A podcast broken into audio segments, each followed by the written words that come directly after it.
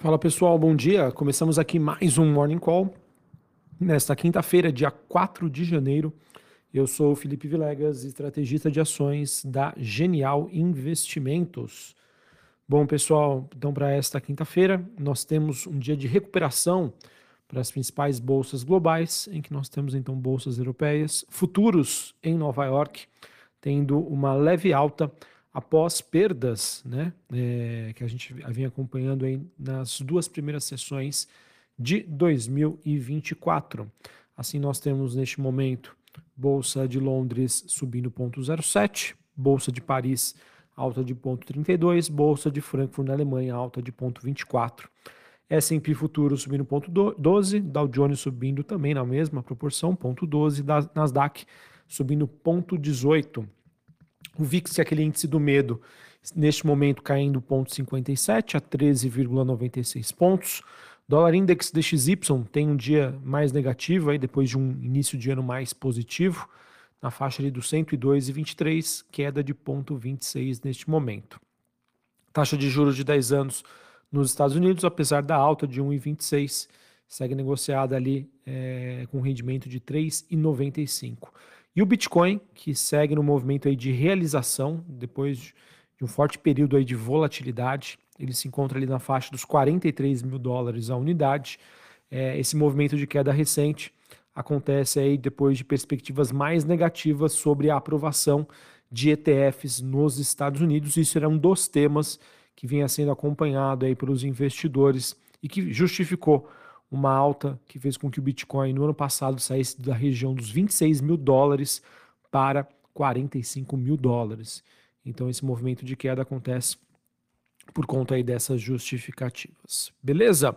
Bom, pessoal, então é, a gente tem hoje o mercado se ajustando aí às novas expectativas sobre a trajetória de juros nos Estados Unidos.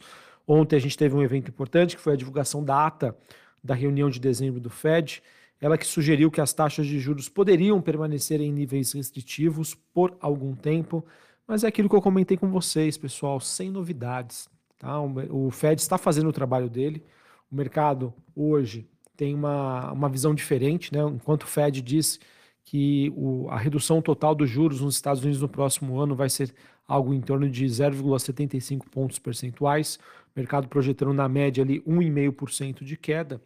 É, então, o Fed fazendo a sua parte, tá?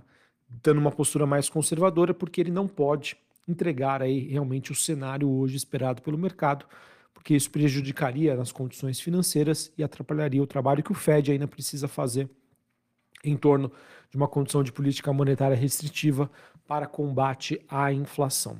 Conforme eu venho comentando com vocês, nós tiver, nós, nesta semana a gente tem uma semana importante de dados macroeconômicos nos Estados Unidos, principalmente relacionados ao mercado de trabalho. A gente teve ontem né, a divulgação do JOLTS, que é vagas em aberto, e esse, esses números mostraram aí uma, uma desaceleração que, no ponto de vista do mercado, pode ser considerado saudável, tá certo? É o que a gente vem comentando aqui com vocês. O grande desafio para 2024 é que o mercado hoje se prepara por uma desaceleração econômica nos Estados Unidos, é isso que vem sendo precificado aí nos preços dos ativos. Mas não está precificado o quê? Uma recessão mais forte, né, que é o que a gente chama de pouso forçado. O soft landing, né, o pouso suave, é algo esperado e precificado hoje nos ativos de risco. Então, é muito importante acompanhar esses dados macroeconômicos, porque é aquilo, um dado negativo sobre a economia americana pode ser, entre aspas, comemorado pelo mercado? Sim.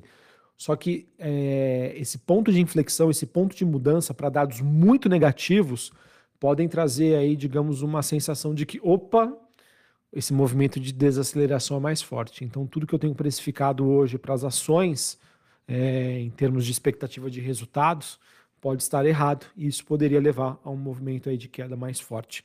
Esse é o grande desafio que nós temos agora para este ano.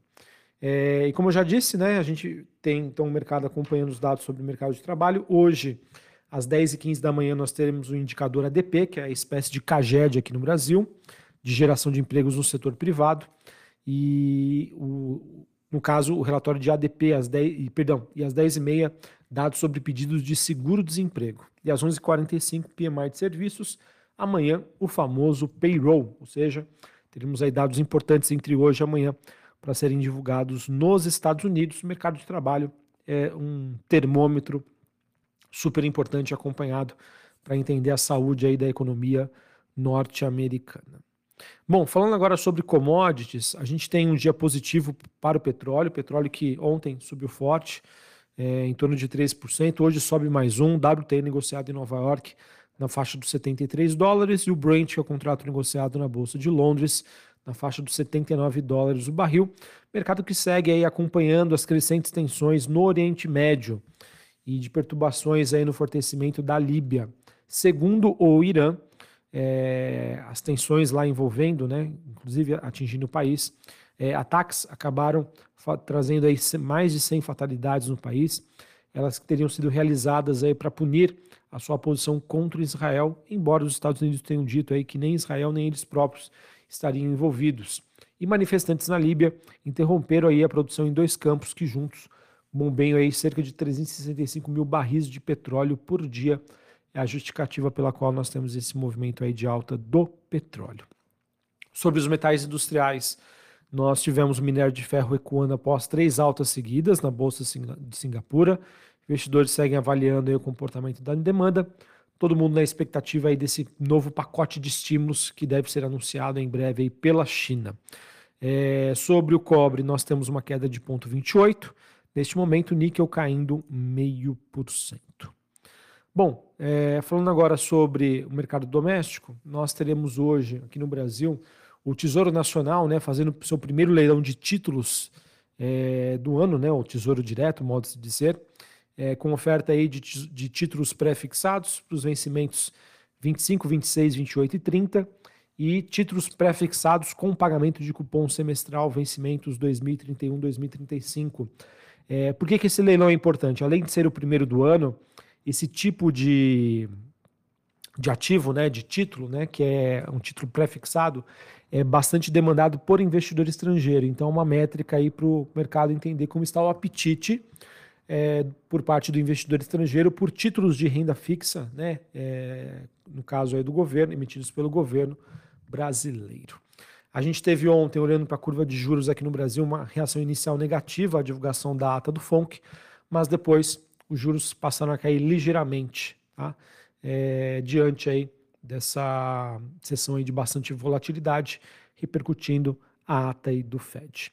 E por fim, é, nós é, falando sobre o noticiário corporativo, nós tivemos a Nubank, ela que obteve uma licença para operação na Colômbia, a no Colômbia, que pretende então expandir a sua oferta de produtos para poupança, crédito, pagamento, ou seja, mostrando aí que o Nubank segue a cada dia ampliando cada vez mais a atuação, não somente aqui no Brasil, mas também nos países da América Latina.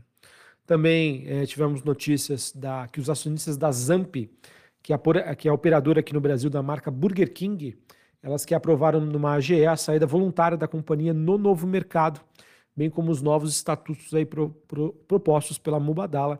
A empresa, pessoal, que está fazendo aí os, entre aspas, os maiores esforços para tentar uma, fazer uma aquisição, uma combinação de negócios, enfim.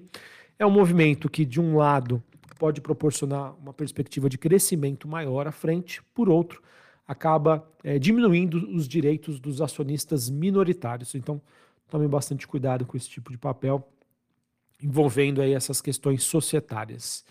Uh, e por fim, a Vivara informou que as vendas totais do ano de 2023 somaram 2,8 bilhões de reais, é um crescimento de 21,6% na comparação ano contra ano, ou seja, 23 contra 22.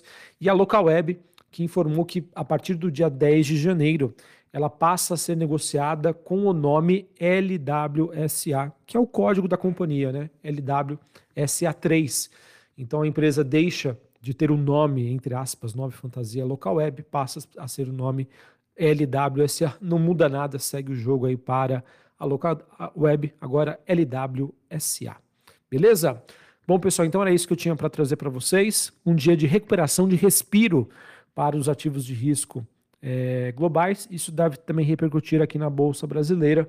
Bolsa Brasileira que teve uma, uma recuperação na segunda metade do pregão de ontem, depois da divulgação da ata do FONC acredito que é, um, esse sentimento um pouco mais positivo, se persistir lá fora, importante, tá? Depois dos dados de emprego nos Estados Unidos, entre 10 e 15, 10 e meia da manhã, então fiquem atentos. Se esses dados vierem benignos, é, segue o jogo, é, abre espaço aí para mais um dia de recuperações. Um abraço, uma ótima quinta-feira e até mais. Valeu!